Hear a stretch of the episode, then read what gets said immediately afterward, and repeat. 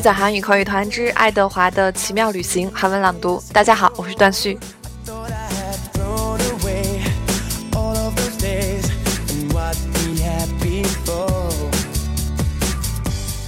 昨天我们讲到一个非常感人的地方，爱德华在被一个小男孩捡回去之后呢，这个小男孩是要把他作为一个礼物送给自己的生病的妹妹。妹妹的病很重，小男孩和小女孩的家呢也是特别的简陋。哥哥把妹妹从病床上扶起来之后呢，让她闭上眼睛，然后哥哥把爱德华摆在了他的面前。我们接着听后面发生了什么。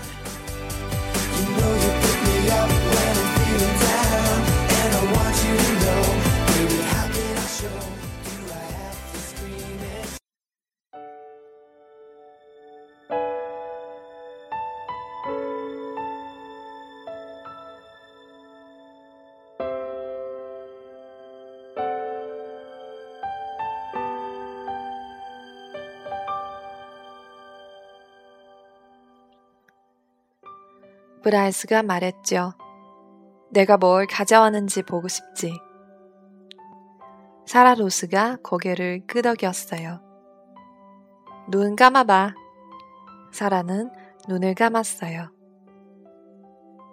브라이스는 에드워드를 집어들어 침대 끝에 병사처럼 똑바로 세웠어요. 됐어. 이제 눈을 떠도 돼.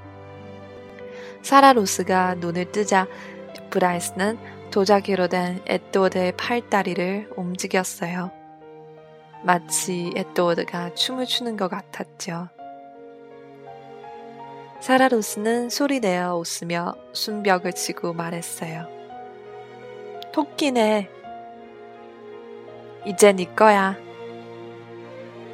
사라 로스는 에드워드를 한번 보고 브라이스를 보더니 다시 에도드를 보았어요. 커다랗게 눈을 뜨며 못 미는 눈치였죠. 네 거라니까. 내 거라고? 사라 로스가 한 번에 한 마디 이상은 못한다는 걸 에도스는 금방 알아차렸어요.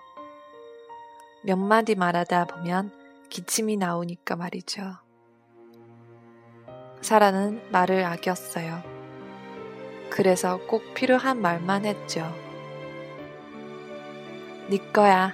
너에게 주려고 내가 특별히 가져왔어. 순간 사라 로스는 또 다시 기침을 발작을 하며 몸을 구부렸어요. 발작이 멈추자 사라는 몸을 펴고 팔을 버렸어요. 그래, 브라이스는 에드워드를 사라에게 건네주었어요.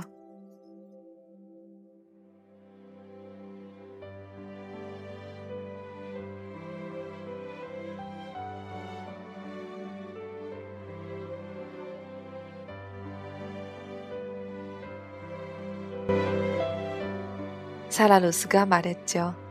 네, 아까. 사라는 에드워드를 앞뒤로 흔들며 가만히 내려다보고는 미소를 지었죠.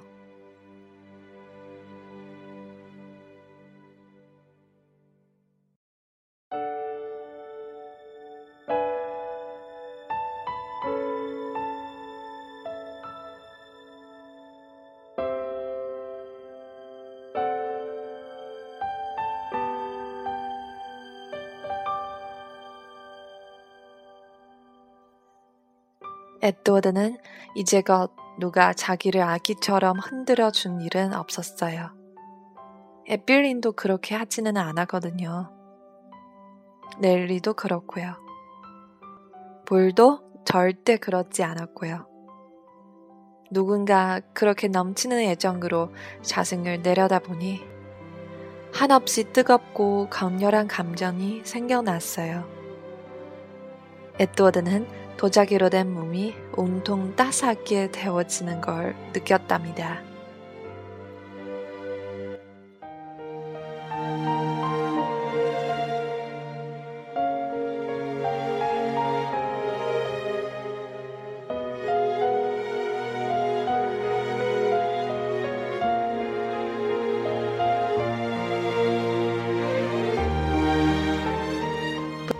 브라이스가 물었어요. 네가 토끼한테 이름을 지어주지 않을래? 사라는 에드워드에게서 눈을 떼지 않은 채 말했어요. 쟁글스. 쟁글스라고? 좋은 이름이네. 마음에 들어. 브라이스는 사라 로스의 머리를 쓰다듬어 주었어요. 사라는 계속해서 에드워드를 내려다 보았지요. 쉬. 사라는 에드워드를 앞뒤로 흔들어 주었어요.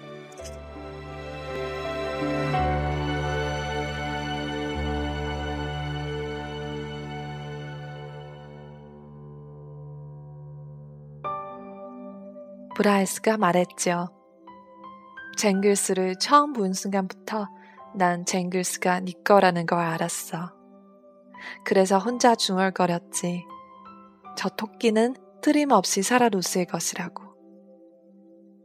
쟁글스. 사라로스가 속삭였어요. 옷도마 밖에서 청눈이 짙더니 연철 지붕 위로 비가 떨어지는 소리가 들렸어요. 사라로스는 에드워드를 앞뒤로 앞뒤로 흔들었고 브라이스는 하모니카를 꺼내서 비와 같은 리듬의 음악을 연주했죠.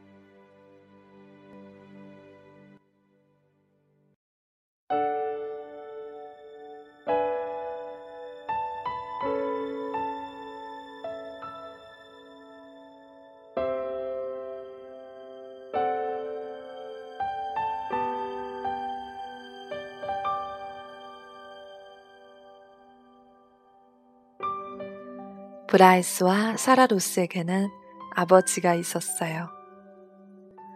다음날 아침 일찍 어렴풋한 새벽빛이 비칠 때 사라 로스는 기침을 하며 침대에 일어나 앉았어요. 그때 아버지가 집에 돌아왔어요. 그 사람은 앳돌의 한쪽 귀를 잡고 들어 울리더니 말했어요. 처음 보는 거네. 브라이스가 말했어요. 아기 인형이에요. 나한테는 아기 인형처럼 보이지 않은데? 한쪽 귀로 매달린 에드워드는 두려웠어요. 이 사람이 틀림없이 도자기 아기 인형의 머리를 박살낸 사람이구나 싶었거든요. 쟁글스예요. 사라로스가 기침을 하는 중간에 팔을 뻗으며 말했어요. 브라이스도 말했어요. 쟁글스는 사라거예요. 사라것이 맞아요. 그 사람은 에드워드를 침대에 떨어뜨렸고 브라이스는 에드워드를 집어서 사라 로스에게 건네주었어요.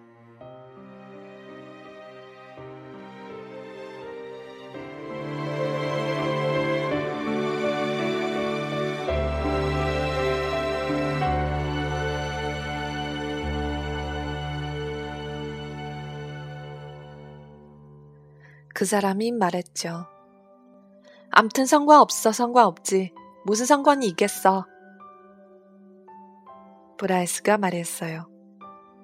상관이 있어요. 말대꾸 하지 마. 그 사람은 그렇게 말하며 손을 들어 브라이스의 뺨을 후려치더니 돌아서서 집을 떠났어요. 브라이스가 에드워드에게 말했어요. 저 사람은 걱정하지 않아도 돼. 그냥 깡패일 뿐이야. 게다가 집에 자주 오지도 않아.